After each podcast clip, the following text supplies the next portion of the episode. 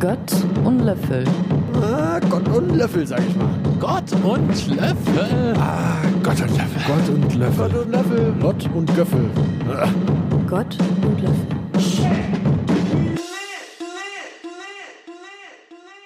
Hallo und herzlich willkommen bei Gott und Löffel, Episode 6. Ich begrüße dich, Moritz Spangemacher, das erste Mal nicht persönlich, sondern per Skype. Hey Luca Rieseknopf, ähm, es fehlt mir sehr, äh, meine Hand auf deinen Oberschenkel ganz bestätigend zu legen, wenn du eine schöne Aussage triffst. Ja, das fällt Corona-bedingt weg. Wir befinden uns in Quarantäne in unseren Küchen und profitieren als Podcast aber wohl als eine der wenigen Bereiche von der äh, zugewonnenen Zeit alleine. Und daher kommt auch unser eines Thema, nämlich Einsamkeit. Ja, ich freue mich generell sehr auf die Folge heute, weil ich glaube, viele der Referenzen und Dinge, über die wir schon geredet haben, findet heute in der Folge zusammen und äh, wir können auch vieles ausbauen, auf dem wir schon aufgearbeitet haben.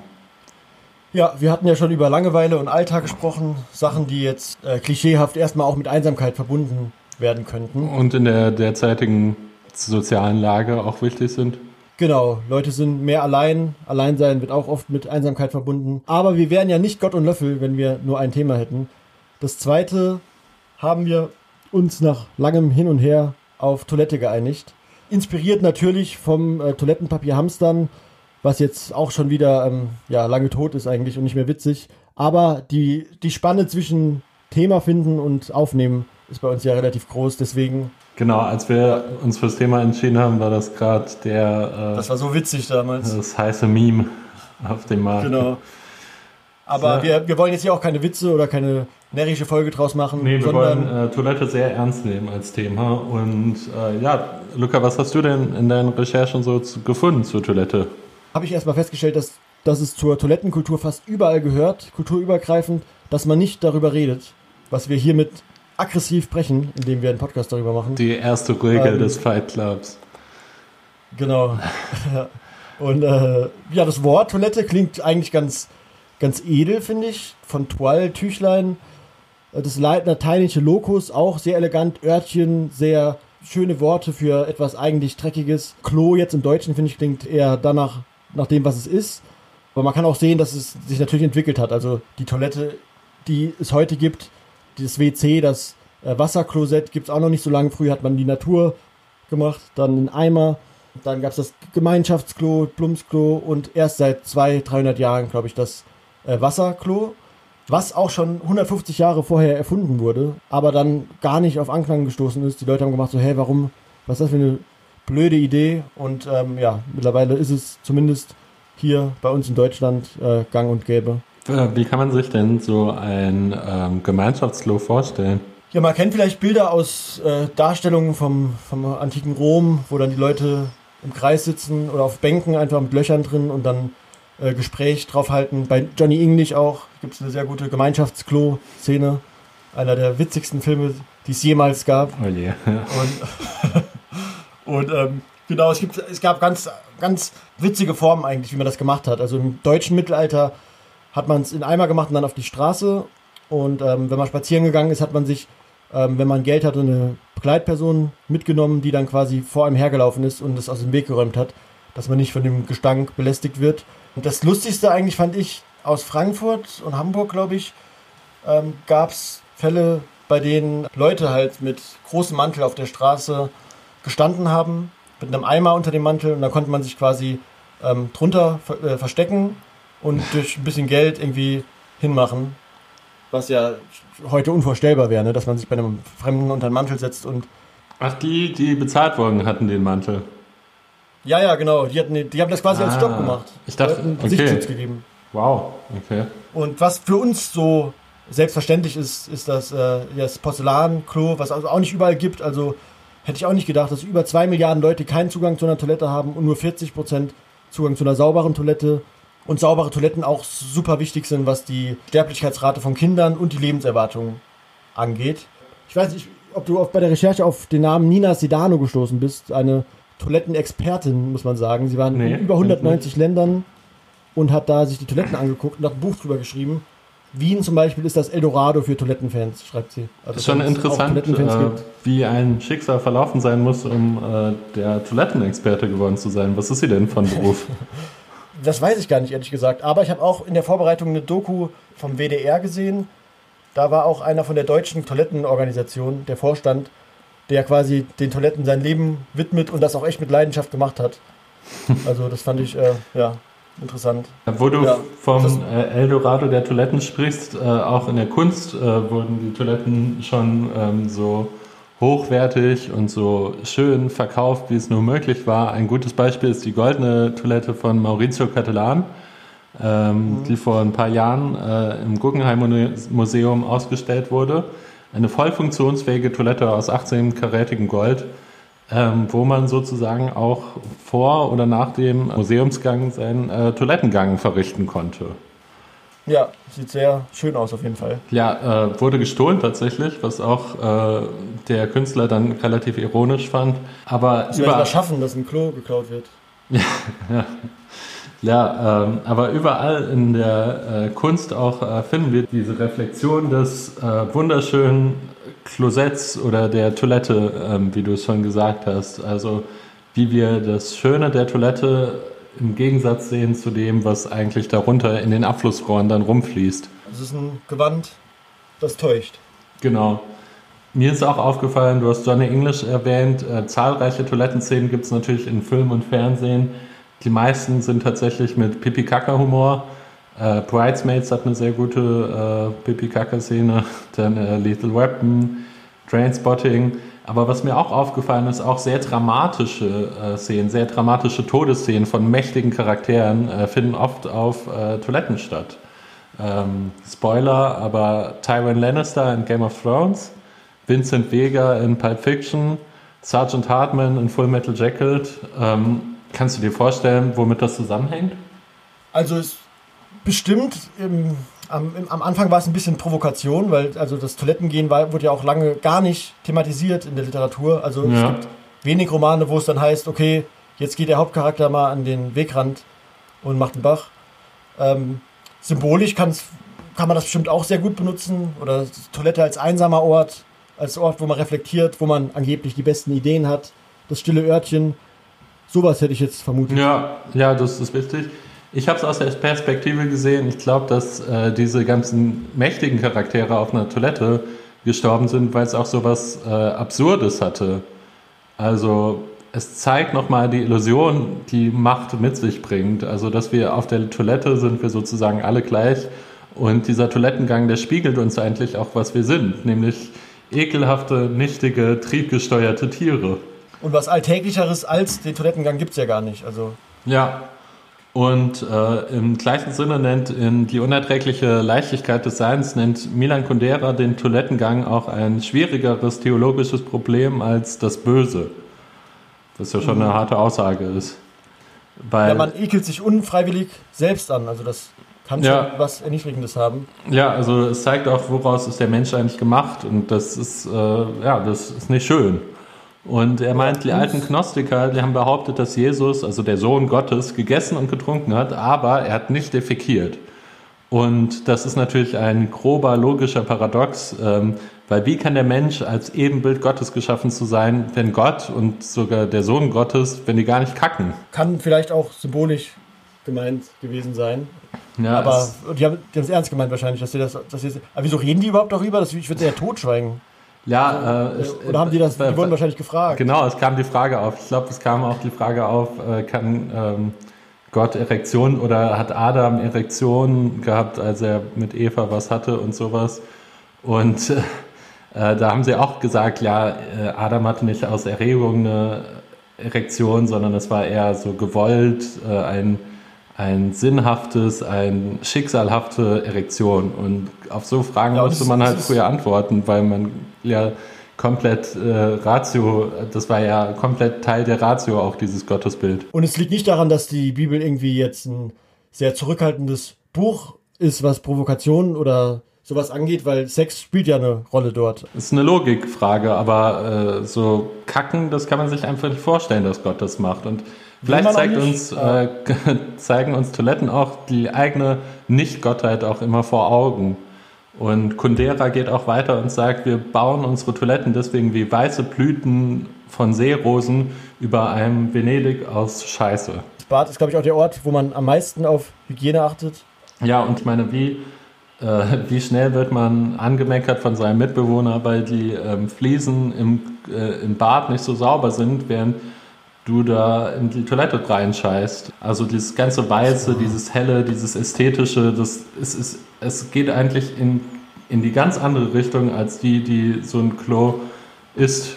Auf jeden Fall eine Täuschung. Vielleicht auch ein Hilfsmechanismus der Menschen, sich dieses, diese peinliche Entblößung von sich selbst irgendwie zumindest ein bisschen zu verschönern. Genau, und je weiter die Geschichte auch gegangen ist, desto mehr haben wir das auch gemacht, desto mehr verstecken wir das so vor uns. Und in eine gelehrte Geschichte der Scheiße beschreibt der Psychoanalytiker Dominique Laporte auch genau das. Also diese Privatisierung der Toiletten ist ein wichtiger Schritt in der Erfindung der Privatsphäre und unserer modernen Gesellschaft. Die Türen zwischen den Toiletten stellen für ihn sozusagen die Türen zwischen dem Ich und dem Fremdenbewusstsein dar. Und das ist, je weiter unsere Gesellschaft gestritten ist, auch nur noch weitergegangen. Und das hat uns auch zu der Frage geführt, wenn sich die Toiletten schon so weiterentwickelt haben, wenn wir uns immer weiter zurückziehen auf unserem Stuhlgang, was passiert dann mit uns? Und es ist etwas, was wir uns auch schon in der dritten Folge zur Strafe gefragt haben als Strafrechtler Thomas Fischer meinte, wir leben in einer zunehmenden individualisierten Gesellschaft. Auf jeden Fall, ich meine, dass die Welt individualistischer wird, ist ja bekannt und das äußert sich dann auch in so alltäglichen Banalitäten. Ja, werden wir auf unseren wunderschönen Toiletten manchmal einsam, Luca. Das stille Örtchen, das einsame Örtchen, der Ort, der Lokus, wo man auf die besten Ideen kommt. Einsamkeit ist das zweite Thema, was wir nach der Pause besprechen werden. Vielleicht hört ihr auch gerade übrigens diesen Podcast auf Toilette, dann hier der erste Song für euch. Ähm, eine, eine Sache, eine Sache wollte ich auch noch fragen. Kannst du dir, kannst du dir erklären, warum Klopapier benutzt wird hier in unserer Kultur? Ach so, warum da? Ich glaube auch Hygienegründe, oder? Dass man das nicht mit den Händen und mit Wasser wegmachen muss, weil wenn man es nur mit Wasser wegmachen würde, dann müsste man ja mit der Hand da immer reingreifen und alles. Aber Wasser wäre doch viel hygienischer. Also ich meine, wenn man jetzt in, in einen Haufen fasst, macht man sich ja auch nicht mit einem Tuch. Ja, Das aber, aber du, ähm, du, also manche Sachen bleiben ja kleben, vor allem wenn man länger auf Toilette war und was angetrocknet ist oder so. Ja, okay, jetzt wird's eklig. Aber also, ich, also ist es schon hygienischer mit Wasser auf jeden Fall. Das ähm, Toilettenpapier hat sich nur irgendwie eingebürgert. Ich hatte die Vermutung, dass es vielleicht etwas mit Kontrolle zu tun hat. Das Also- Papier kontrolliert man selber, so ein wilder Strahl kriegt man vielleicht auf einmal ähm, ja, Kontrollverlust. Also es hat, es hat, Toilettengang hat eh was sehr Kontrolliertes. Man sagt ja auch, äh, kind, oder Psychoanalytiker sagen, Kinder, die in der analen Phase stecken geblieben sind, das wären oft die zwanghaften Charaktere. Das wären oft die, die eine anarchastisch, anarchastische Persönlichkeitsstörung dann ausbilden. Ja, es schämt sich auch, schämt sich auch für den eigenen Toilettengang. Und einsam zu sein ist auch ein Gefühl, für das sich ähm, oft geschämt wird, das wir im nächsten Teil ähm, besprechen werden. Das erste Lied, was ich spiele, äh, drückt das Gefühl der Ga Einsamkeit gut aus, finde ich. Auch wenn es ein ähm, mehrstimmiger Ka- Kanon ist, der ja allein von der Besetzung jetzt erstmal ähm, mindestens Zweisamkeit und auch menschliche Beziehungen suggeriert. Trotzdem finde ich, dass es das ausdrückt, was Isolation ist, nämlich nichts Gutes und warnt für mich äh, vor der Romantisierung der Isolation und Einsamkeit, die wir gerade beobachten. Äh, die Leute bleiben zu Hause, äh, backen, kochen und ich stelle mir immer vor, jemand, der auch davor schon einsam und isoliert war, dass der das gar nicht nachvollziehen kann, warum jetzt auf einmal alle froh sind, einsam, Zeit für sich zu haben, Zeit zum Reflektieren. Der Text des Liedes ist All is Loneliness Here for Me. Es ist von Moondog, All is Loneliness. Ja, cool. Ähm, ich habe einen Song gewählt, der eher zum ersten Thema passt. Und zwar ähm, ein Song, zu dem Luca und ich schon getanzt haben, während Moneyboy Fanta auf die Splash-Bühne verschüttet hat. Es ist ein Aufruf zu Rücksichtsnahme, es ist ein Aufruf zu Nachhaltigkeit, es hat eine wunderschöne, typische, kitschige Cars-Hook und es hat eine Metapher, die genau auf unser Thema zugeschnitten ist, die Orsons, das Klo. Gott und Löffel. Ah, Gott und Löffel, sag ich mal. Gott und Löffel. Ah, Gott und Löffel. Gott und Löffel. Gott und Löffel. Gott und Göffel. Gott und Löffel. Hallo zurück. Ich wollte unseren zweiten Teil anfangen mit einer kleinen Anekdote aus der Klinik. Ähm, Habe ich, glaube ich, noch nicht gemacht. Weil obwohl uns Luca, äh, uns Psychiater, oft in die Reihe der nervigen Neurozentristen steckt, ähm, gibt es auch oft genug bei uns Momente, wo wir erkennen, dass unsere Methoden und äh, vor allem neurobiologischen Ansätze, Therapiemöglichkeiten und alles, was wir dem Patienten eigentlich bieten, auch nicht mehr weiterhilft, wo es nichts bringt. Ähm, und wo wir das Gefühl haben, okay, so kommen wir nicht weiter mit dem Patienten. Und ein Beispiel ist ähm, tatsächlich, was oft auch im Alltag vorkommt, ist, wenn Leute einsam sind. Meine Oberärztin, die spricht dann immer auch von Morbus-Einsamkeit, also Krankheit-Einsamkeit. Und es kommt häufiger vor, als man denkt. Also es ist nicht nur ein Thema in der Psychiatrie, es ist auch ein Thema in der Geriatrie, in der Kardiologie, in der inneren Medizin. Oft sind Patienten denen kannst du noch so viel helfen, wie du willst mit ihren medizinischen Problemen, aber du hilfst ihnen nicht wirklich, weil sie weiter einsam bleiben. Und ja, also es hat hohe Relevanz im klinischen Setting, aber es hat noch keinen wirklichen Stellenwert. Das heißt, wir haben noch keine Konsequenz oder noch keine Lösungsmöglichkeit, die wir für Einsamkeit haben. Und klar kann man sagen, so, hey, wir äh, bringen dir jetzt bei in Rollenspielen, wie du Leute ansprichst oder wir organisieren Selbsthilfegruppen oder Wohngemeinschaften nach dem stationären Aufenthalt. Das sind aber immer so Lösungsansätze, das wirkt fast zynisch, wenn du jemandem sagst, der einsam ist, so, hey, hier, geh doch mal äh, Dings, äh, Leute treffen. Und ähm, ja. Du redest von Leuten, die zu euch kommen, und sie, äh, weil sie unter ihrer eigenen Einsamkeit leiden. Weil einsam sein an sich ist ja noch, hat ja noch gar nichts Krankhaftes. Genau, also nee, ich rede wirklich von Leuten, die äh, entweder halt mit einem Herzproblem in die Klinik kommen oder sie kommen bei uns zum Beispiel mit einer Depression in die Klinik und sagen, hey, könnt ihr euch um meine Depression kümmern? Und dann versucht man da alles, was man, wie man nur möglich irgendwie das machen kann. Und den Leuten geht es aber nicht wirklich besser. Die sagen so, äh, irgendwie geht es mir immer noch scheiße. Und oft ist der okay. Grund dafür dann Einsamkeit, muss man ganz ehrlich sagen. Und die Leute können das auch selber benennen dann. Ja, liegt auch daran, dass der Mensch ein äh, soziales Wesen ist. Sozialität äh, nennt man das in der Anthropologie. Das heißt, der Mensch hat einfach ein Bedürfnis. Zoon Politikon hat, äh, genau, Aristoteles gesagt schon, dass der Mensch auf andere Menschen angewiesen ist und ein Bedürfnis hat nach Beziehungen. Ja, der Mensch äh, verbringt auch äh, 80 Prozent der, der, Zeit, die er wach ist, im Durchschnitt äh, mit anderen Menschen tatsächlich. Manfred Spitzer, Professor Psychiatrie und wie er immer sehr gerne betont, Hirnforscher, hat auch ein Buch geschrieben. Gehirnforscher. hat auch ein Buch geschrieben, in dem er sich dafür einsetzt, dass Einsamkeit äh, wie eine Krankheit äh, behandelt werden sollte. Der Titel, ich sag's mal, ist Einsamkeit, eine tödliche Krankheit. Untertitel ist Schmerzhaft, ansteckend, tödlich. Etwas plakativ, ähm, ja, ein seltsames Buch, muss man sagen, weil es äh, trotz Ansammlung einiger interessanter Studien und Meta-Analysen, die ich hier auch äh, ansprechen werde, ähm, vor allem viel Meinung ist, vor allem viel Kulturpessimismus, so Digitalismus, Hate und dann, und das kann man ihm vielleicht gar nicht übel nehmen, aber es zeigt auch die Unbeholfenheit bei dem Thema. Die Lösungsansätze sind wirklich, wirklich viel heiße Luft und teilweise auch so komische Aussagen wie, ja, musizieren ist doch super für einen oder man sollte mal mehr ins Grüne gehen. Oder auch äh, ohne Spaß eine Stelle, wo er sagt, ja, irgendwie wurden zu wenig Studien darüber gemacht, wie toll Pfadfinder doch für unsere Gesellschaft waren. Oh je. Ja, ich finde ich find den Titel, der klingt fast schon übergriffig. Also Einsamkeit jetzt als etwas, was zum menschlichen Leben dazugehört, an sich als Krankheit zu beschreiben, ohne das auch schon direkt im Titel einzuordnen, finde ich nicht gut. Und ich habe mir auch ein, zwei Interviews von ihm angeguckt, wo es auch zumindest vom Eindruck her so gewirkt hat, als ob er immer ähm, Sachen als objektive Wahrheit verkaufen will, von denen es vielleicht gar nicht so ist. Oft sind, wenn man so selektiv Studien auswählt, ähm, oft kann man da einfach ganz viel auch eigene Weltansicht mit reinbringen. Und ich glaube, das, war, das ist auch ein Grund, warum es im Moment auch so widersprüchliche und äh, so viele Studien zur Einsamkeit gibt, die nicht wirklich miteinander ähm, übereinstimmen. Man muss sich auch vor Augen führen, ähm, wie die durchgeführt werden, das, das wird dann ja mit Fragebögen sein, wahrscheinlich hauptsächlich. Ja.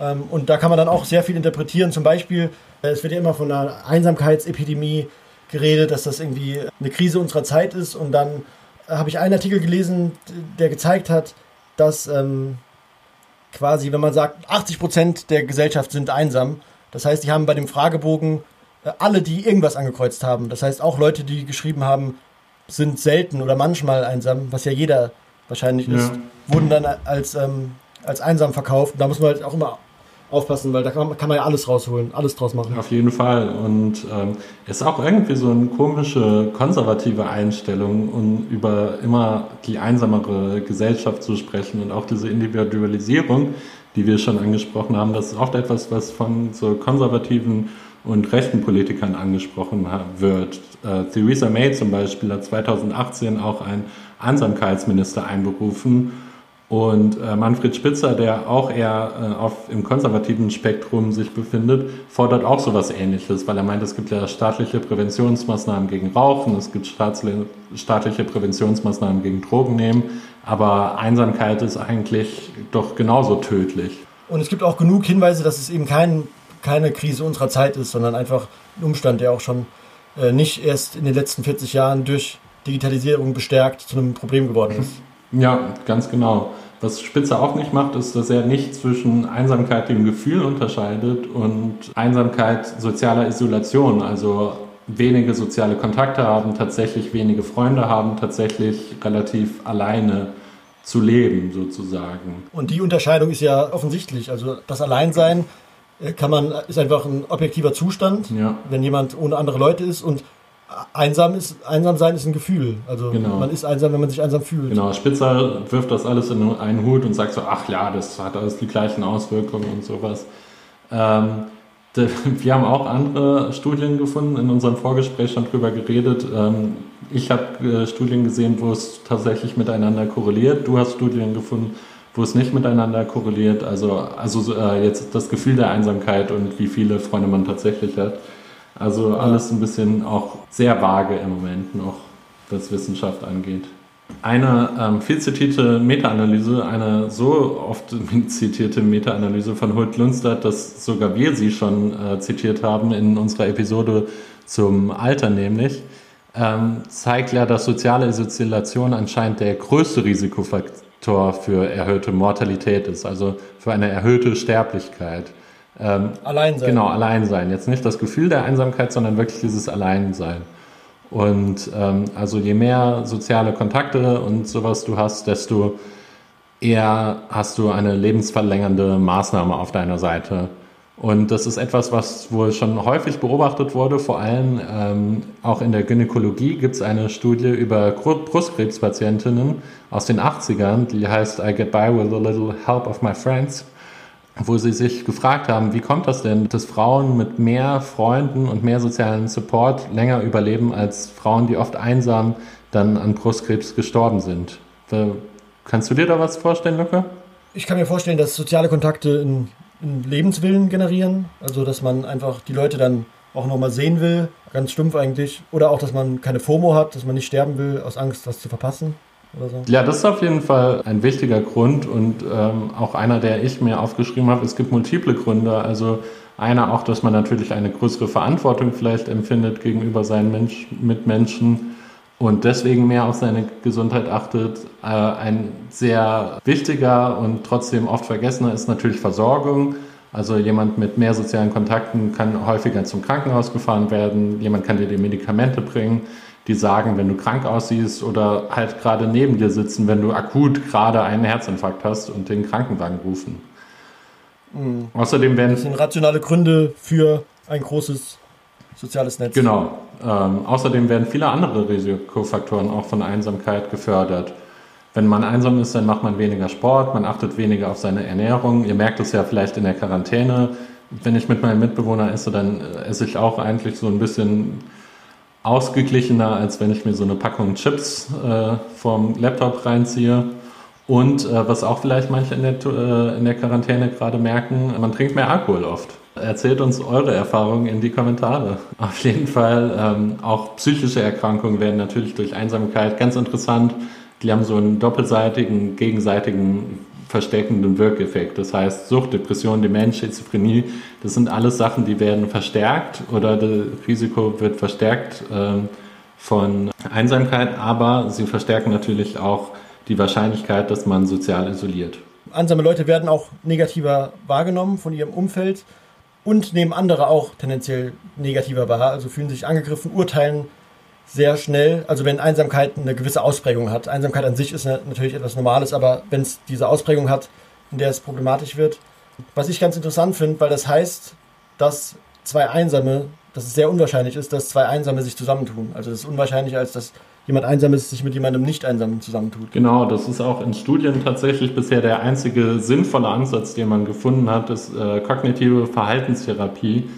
Ähm, und zwar nicht bezogen auf, wie verhalte ich mich, sondern wie sind meine Gedanken den anderen gegenüber. Erst wenn man das Denken über die anderen ein bisschen sozusagen verändert und nochmal überlegt, ah, meine negativen Gedanken und negativen Erwartungen, das, was andere vielleicht von mir denken könnten, ähm, wenn man das ändert, erst dann es, äh, hat man vielleicht eine Chance, aus der Einsamkeit herauszukommen, im Moment jedenfalls im therapeutischen, psychologischen Setting. Aber ähm, das ist natürlich auch noch relativ unbefriedigend und äh, es stellt einen, wie gesagt, vor große Probleme im klinischen Alltag. Der Einsame denkt alles zum Ärgsten, hat schon Martin Luther gesagt in einem Bibelkommentar. Äh, sehr gut. Da, da hat er recht gehabt, der Luther. Nicht wie bei anderen Sachen.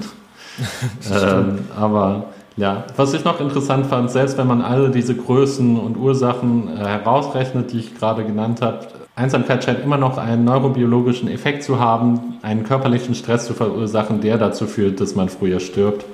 Und ähm, ja, das ähm, ist schon wirklich beeindruckend. Subjektiv wahrgenommene Einsamkeit, also nicht Isoliertheit, nee, sondern wirklich tatsächlich. Also soziale Isoliertheit ähm, führt dazu, dass man schneller stirbt. Also und dass auch dieser körperliche Stress verursacht wird. Genau.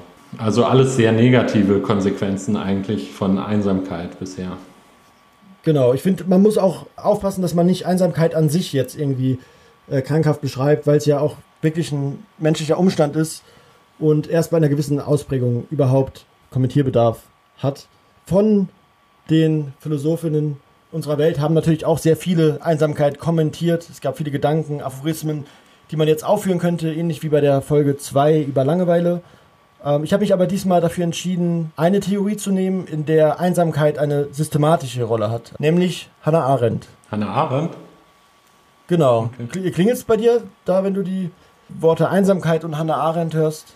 Äh, nee, ehrlich gesagt nicht. Ich dachte, Hannah Arendt hat sich immer so auf Politik bezogen. Mhm, stimmt.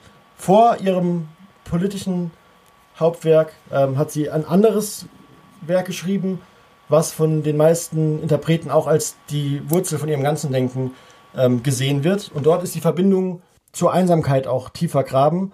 Äh, umso tragender ist sie, ist sie aber dafür. Und zwar das Werk heißt äh, Elemente und Ursprünge totaler Herrschaft, Antisemitismus, Imperialismus, totale Herrschaft 1951 auf Englisch erschienen, 1955 auf Deutsch.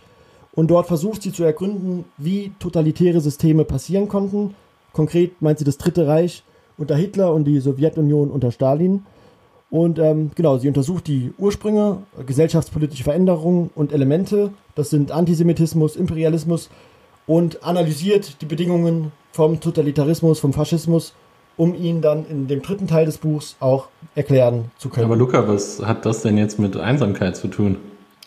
Ja, das, äh, das kommt gleich. Also das spielt in, der, in ihrer Totalitarismus-Analyse eine tragende Rolle.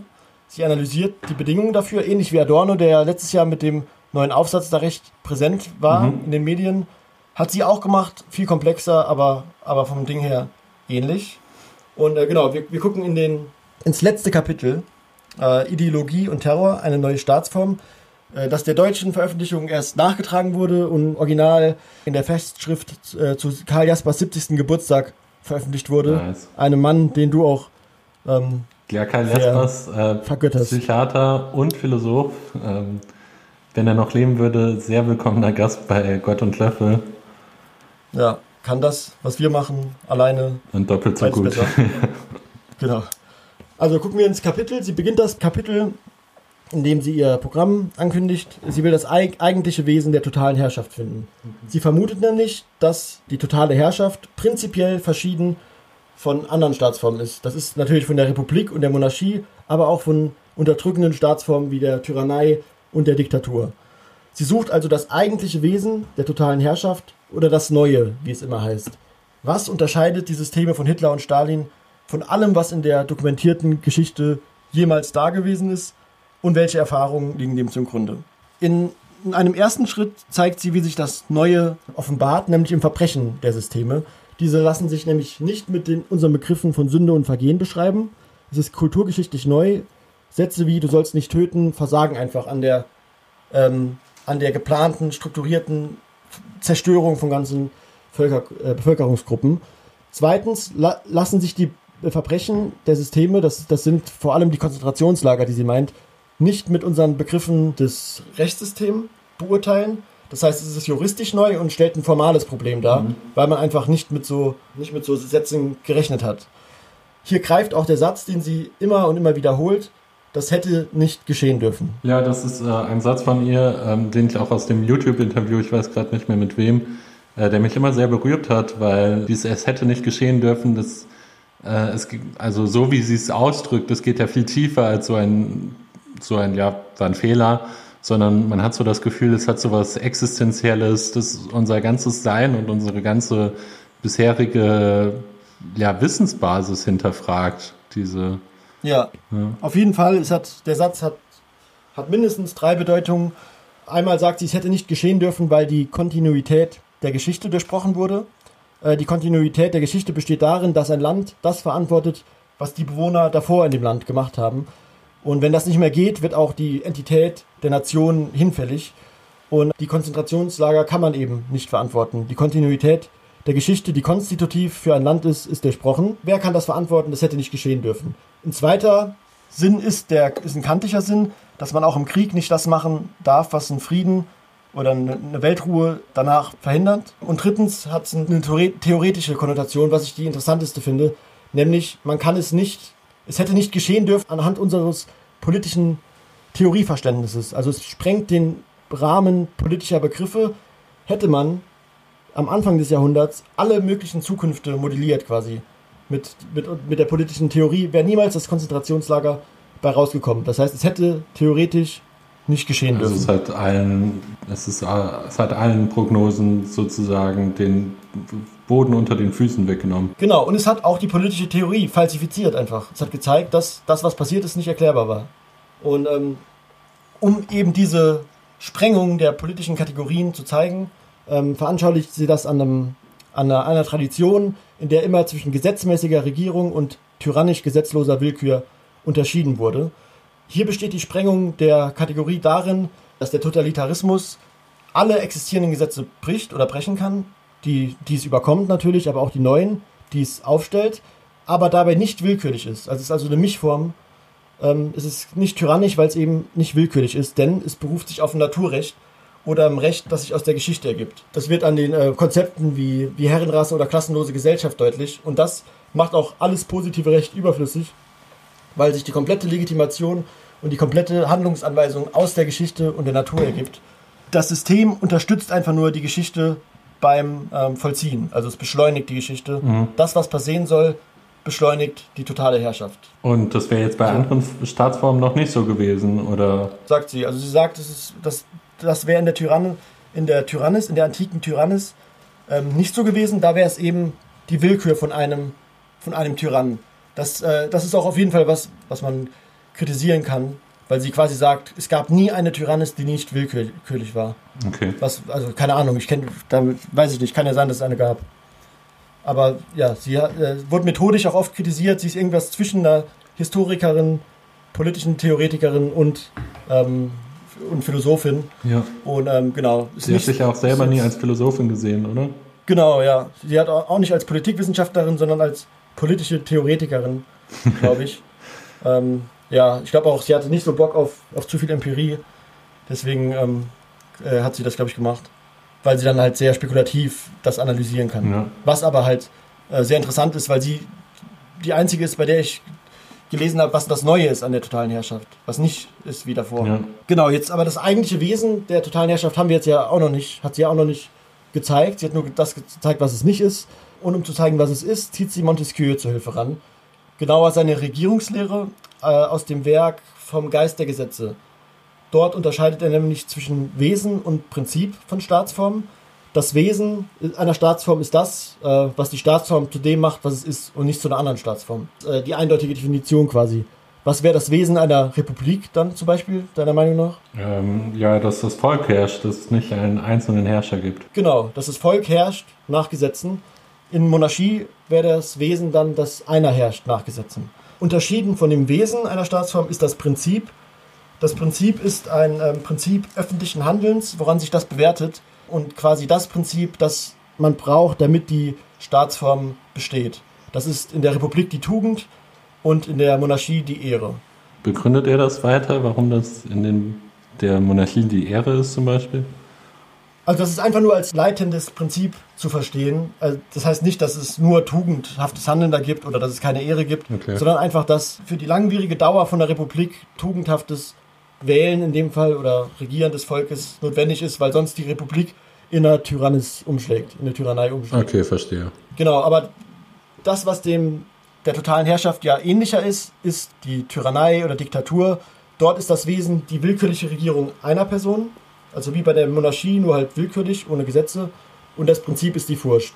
Die Regierung, der Tyrann hat von, oder Diktator hat vom Volk Angst und umgekehrt. Jetzt kommen wir zur totalen Herrschaft, endlich. Dort ist das Wesen nämlich der Terror, das nicht durch die Willkür von dem Herrscher, der nicht von dem willkürlichen Herrscher ausgeübt wird, sondern in Übereinstimmung mit dem Naturgesetz oder äh, dem Re Recht, was sich aus der Geschichte ergibt. Also wenn man sagt, ja, okay, es gibt eine Herrenrasse, hat diese Idee schon den Inhalt, dass es auch Rassenkämpfe gibt und dass eine Rasse gewinnt.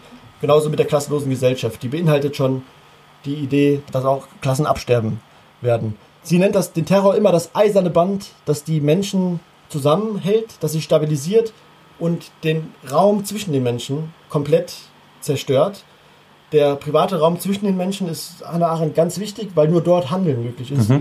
Und ähm, Handeln ist eben Freiheit, äh, ist die höchste Form vom Tätigsein und sonst gibt es keine Freiheit und der Totalitarismus zerstört den Raum zwischen den Menschen systematisch, indem es alle in dieses eiserne Band zwängt.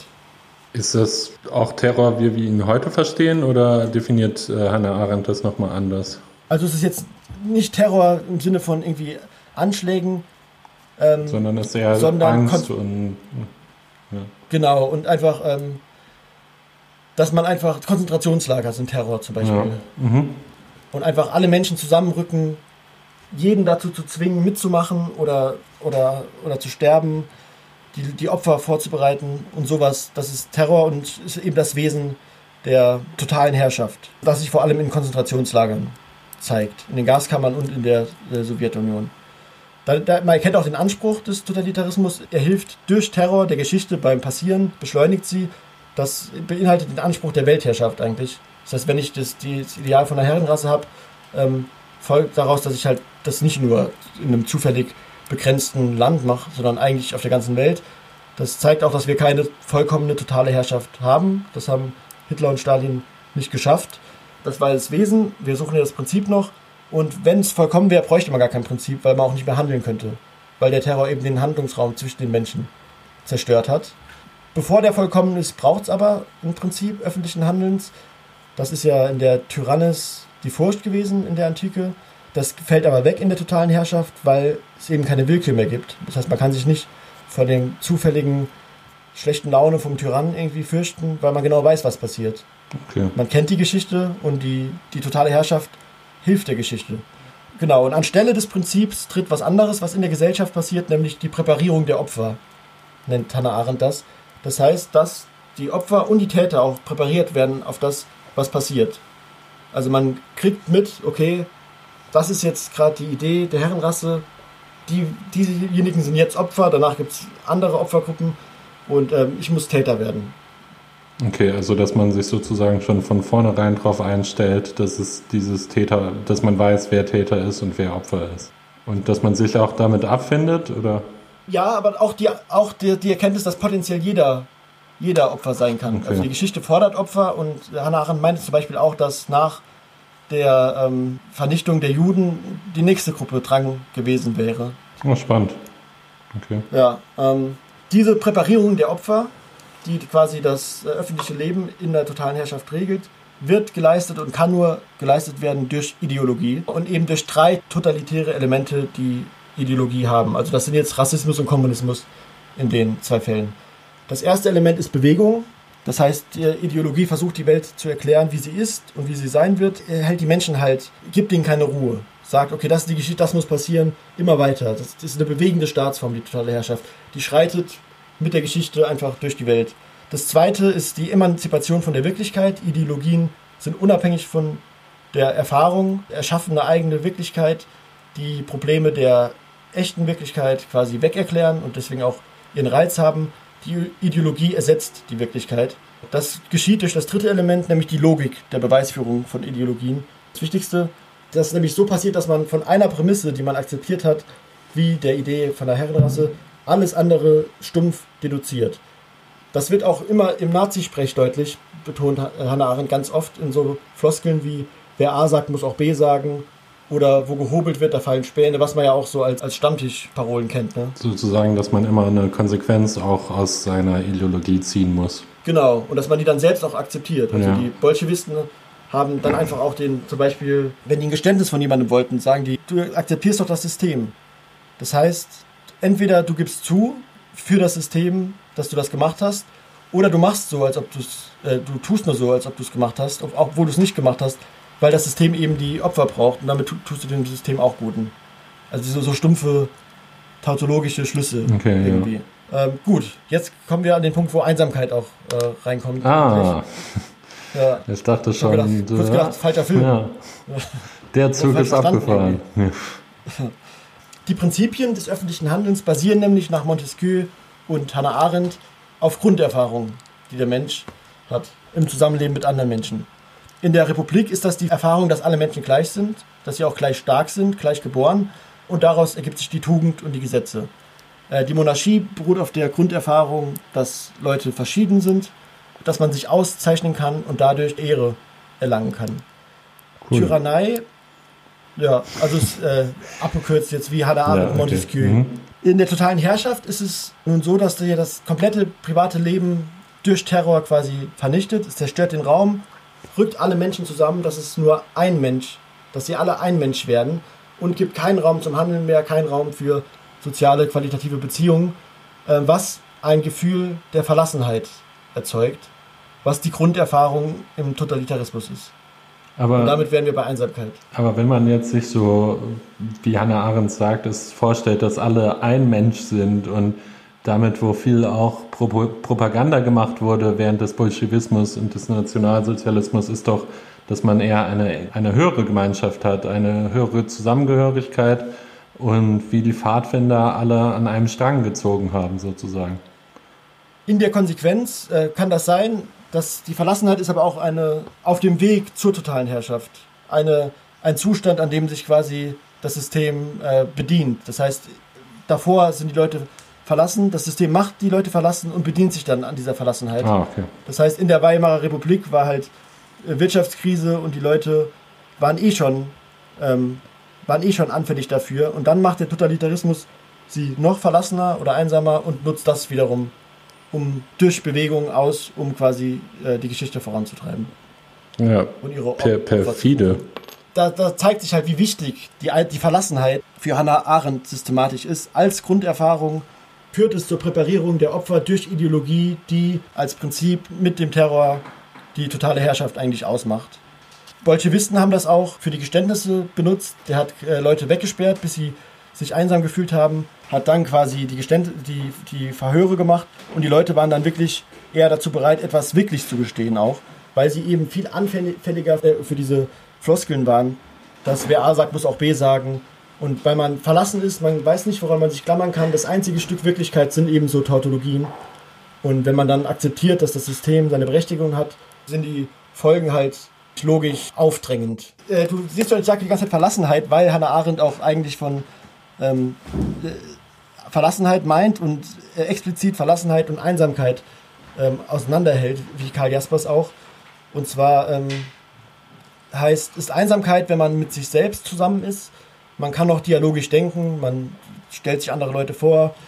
Das Selbst ist zugleich jedermann, sagt sie. Verlassenheit ist jetzt der Zustand, wenn man auch von sich selbst verlassen ist. aus der Welt gestoßen. Da ist man wirklich allein, aber das ist auch das, was wir eigentlich mit Einsamkeit meinen, was Hannah Arendt mit Verlassenheit meint. Und eben in, dieser, in diesem Zustand des, der Verlassenheit, das ist der Zustand, äh, an dem sich die Ideologie bedient und dann in der Konsequenz auch der totalen Herrschaft. Ähm, eben dieses, dieses Klammern an die Tautologien, das nur möglich ist, wenn man verlassen, sich verlassen fühlt und alles zum Ärgsten denkt. Okay. Genau, das lässt sich auch auf ähm, heute beziehen, Okay. aber Das machen wir im dritten Teil. was hast du für ein, ein Lied mitgebracht? Ich bin sehr froh, endlich eine meiner allerlieblingskünstler slash Künstlerinnen mitzubringen, und zwar äh, Mitski. Ähm, ich liebe sie.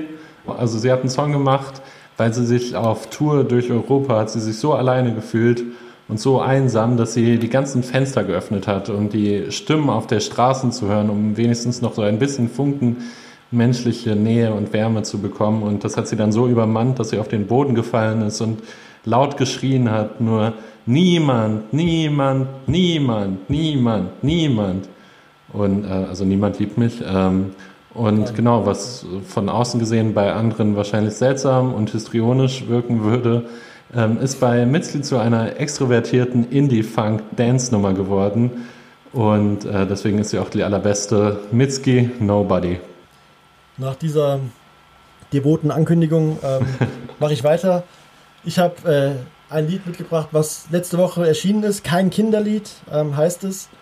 Auf dem Album von Dota Kehr, der deutschen Liedermacherin. Äh, das Album heißt Kaleko und besteht textlich aus Gedichten von Mascha Kaleko, die sie eben vertont. In dem Lied hat sie noch eine Partnerin, Uta Köbernick. Und auf dem ganzen Album geht es viel um Einsamkeit, weil eben, es eben auch in den Gedichten darum geht. In dem Gedicht, was hier vertont ist, kein Kinderlied, äh, nee, ist eigentlich ein Liedtext, den Mascha Kaleko geschrieben hat. Da geht es ums Reisen und Einsamkeit. Und Reisen ist ja auch etwas, was man aus Sehnsucht macht. Und Sehnsucht ist neben Sozialität eine notwendige Bedingung für das Empfinden von Einsamkeit, äh, laut Lars Svensson zum Beispiel und anderen. Genau, bis gleich. Etwas, was wir gerade nicht machen dürfen. Okay, bis gleich. Gott und Löffel. Ah, Gott und Löffel, sag ich mal. Gott und Löffel. Ah, Gott und Löffel. Gott und Löffel. Gott und Löffel. Gott und Göffel. Ah, Gott und Löffel. Luca, ich wollte dir noch eine Frage stellen, die mir gerade während dem Song hören zum zweiten Teil eingefallen ist. Ähm, Einsamkeit, so sagt Hannah Arendt, also war die Grundvoraussetzung für äh, den Totalitarismus. Was würde Hannah Arendt denn zur aktuellen Situation sagen?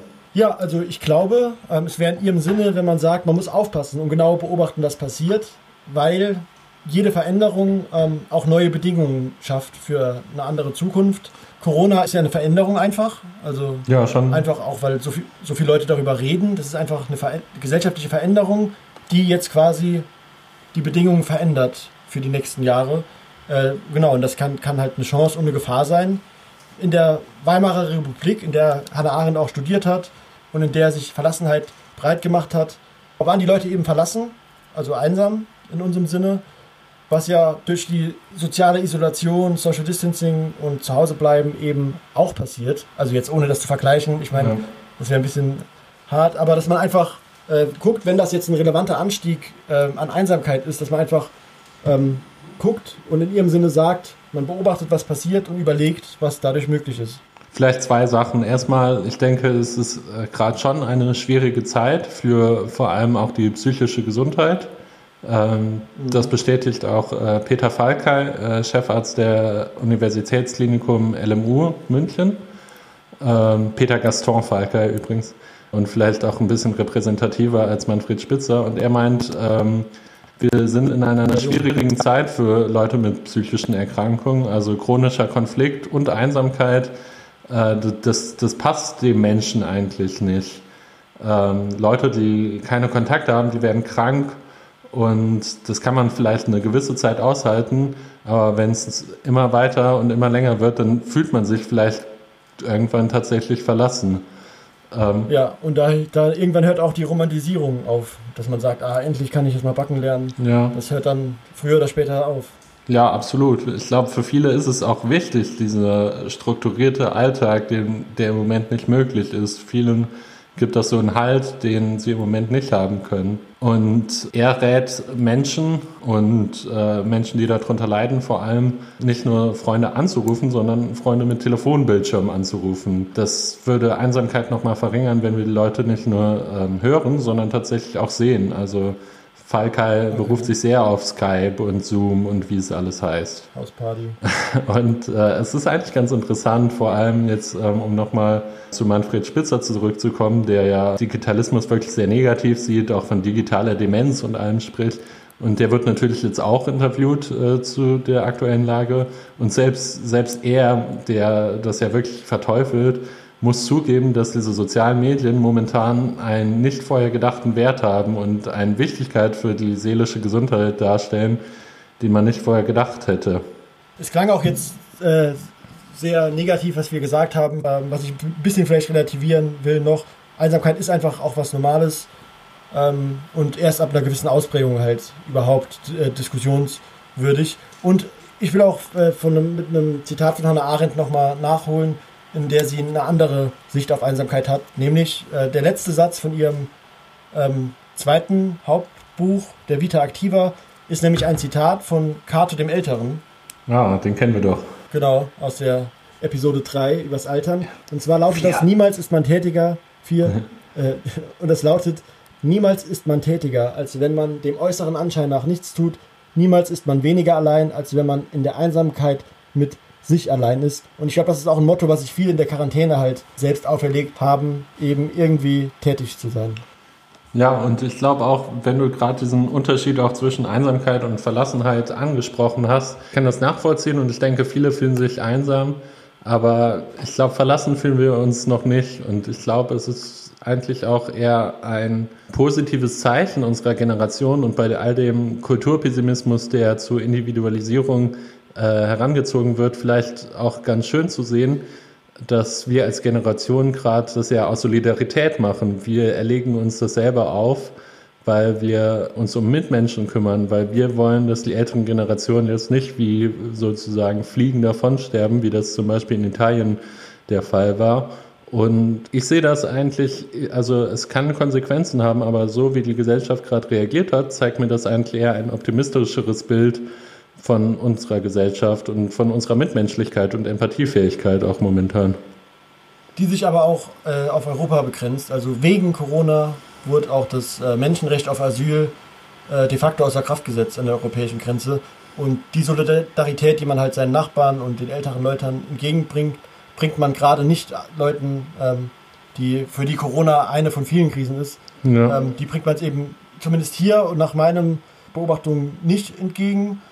Deswegen finde ich, wenn man eine Folge über in der Corona-Zeit macht äh, und damit auch kokettiert, muss man das auch immer erwähnen, dass halt ähm, ja, die Solidarität sich sehr beschränkt. Ich meine, jetzt werden die Asylanträge wieder entgegengenommen, aber das ist einfach ausgefallen und das ist ein Menschenrecht. Auch wenn man sich anguckt, dass das Innenministerium äh, maximal 500 Kinder ohne Eltern irgendwie aufnehmen will und das unter anderem mit äh, der Corona-Krise begründet und dann für Corona, äh, wegen der Corona-Krise auch Milliarden Bonds ähm, locker gemacht werden, finde ich, hat das auch einen bitteren Beigeschmack. Auch die Solidarität, auch wenn sie natürlich erstmal was Schönes ist. Ja, absolut. Nee, das ist, äh, das ist eine Schande und das äh, sollte man nicht vergessen. Es ist aber auch etwas, was vielleicht gar nicht so von unserer Generation ausgeht, habe ich oft das Gefühl, sondern oft auch so eine, ja, so eine konservative Einstellung eher ist, was ja diesem Einsamkeitsansicht äh, irgendwie widerspricht. Was ich auch gut fand, ist, dass ähm, jetzt die, die jungen Leute, die jetzt quasi sich nicht an die Quarantäne halten, wurden dann als Antwort von den alten Umweltsäulen äh, Corona-Säule genannt. das war die fähigste Lache ja, das ist äh, clever. Ja, fühlst du dich einsam momentan? Nee, nee, nee. Also manchmal, ich habe mich selten einsam gefühlt, dreimal, glaube ich, in meinem Leben. Genau, aber daran erinnere ich mich sehr gut. Aber gerade gar nicht. Also es hat sich auch nicht so viel geändert, muss ich sagen, jetzt in meinem Alltag. Ähm, ja, ich sitze immer noch zu Hause rum den ganzen Tag. Und du? Nee, ich habe auch das, das Glück, dass ich noch arbeiten gehe im Krankenhaus. Fühlt sich bestimmt von dem Applaus nee.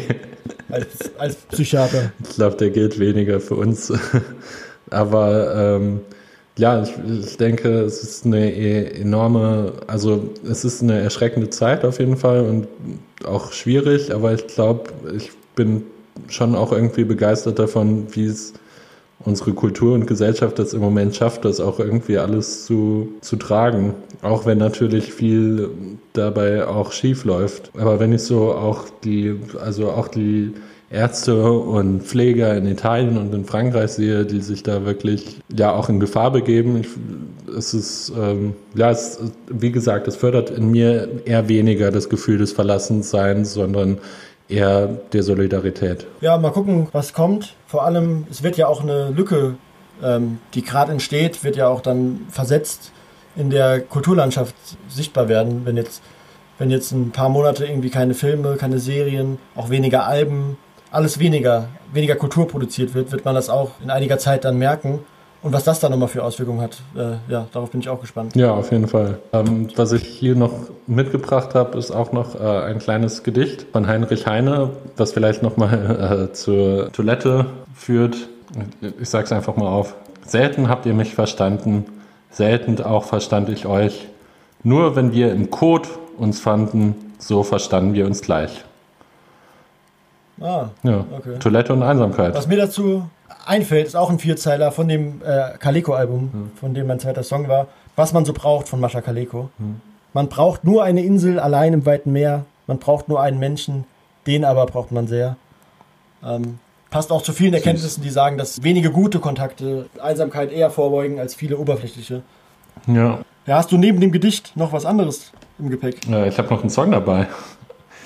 Und zwar ist das von meinem Lieblingsquarantäne-Album 2020, gerade vor dem Ausbruch erschienen. Perfekt, wenn man im Bett liegt und alle guten Absichten über Bord schmeißt und nur noch apathisch an die Zimmerdecke blickt und dissoziiert. Aber um die Stimmung nicht zu zerstören, auch mit der gleichen positiven Message, wie wir sie haben, hoffentlich. You are not alone. King Cruel mit Alone, Omen Part 3. Ja. Geil, habe ich mir fast schon gedacht. Weil du es so oft gehört hast. Ja, weil ich doch deswegen. Äh, das Lied, das ich mitgebracht habe, passt zeitlich gut. Es stammt aus der Weimarer Republik, wo sich ähm, die Bedingungen halt so ergeben haben, dass laut Hannah Arendt der Tot- Totalitarismus möglich wurde. Die Zeiten, der Hannah Arendt studiert hat, es passt textlich gut. Der Text ist nämlich von Bertolt Brecht, äh, mit dem sich Hannah Arendt auch äh, publizistisch auseinandergesetzt hat. Und es passt inhaltlich gut, weil es zur Solidarität aufruft, welche man im Moment in Deutschland viel beobachten kann, aber darüber hinaus dann ähm, auch nicht unbedingt. Das Solidaritätslied live gespielt von Hannes Wader. Ah, das heißt das Solidaritätslied. Ja, Ah, okay. Ich dachte, das kommt jetzt noch. Cool. Ja, sehr cool. Skypt eure ähm, Freunde an und macht eine wilde Hausparty alle. Äh, das ist psychisch gesund. Genau, grindet auf Scribble und ähm, Ja, ähm, betrinkt euch im Videocall, auch wenn jetzt erfahrungsgemäß der Moment, wenn man den Laptop zuklappt, etwas eigenartig ist, wenn man dann realisiert, dass man sich gerade fünf Stunden allein in einem Raum ähm, zwei Flaschen Sekt reingetrunken hat. ja. Alles klar, dann äh, bis zum nächsten Mal, Luca, ne? Bis zum nächsten Mal, hoffentlich persönlich. Auf jeden Fall. Ähm, und lasst uns bitte Feedback da in den Kommentaren. Ciao. Ciao. Gott und Löffel. Ah, Gott und Löffel, sag ich mal. Gott und Löffel. Ah, Gott und Löffel. Gott und Löffel. Gott und Löffel. Gott und Göffel. Gott und Löffel.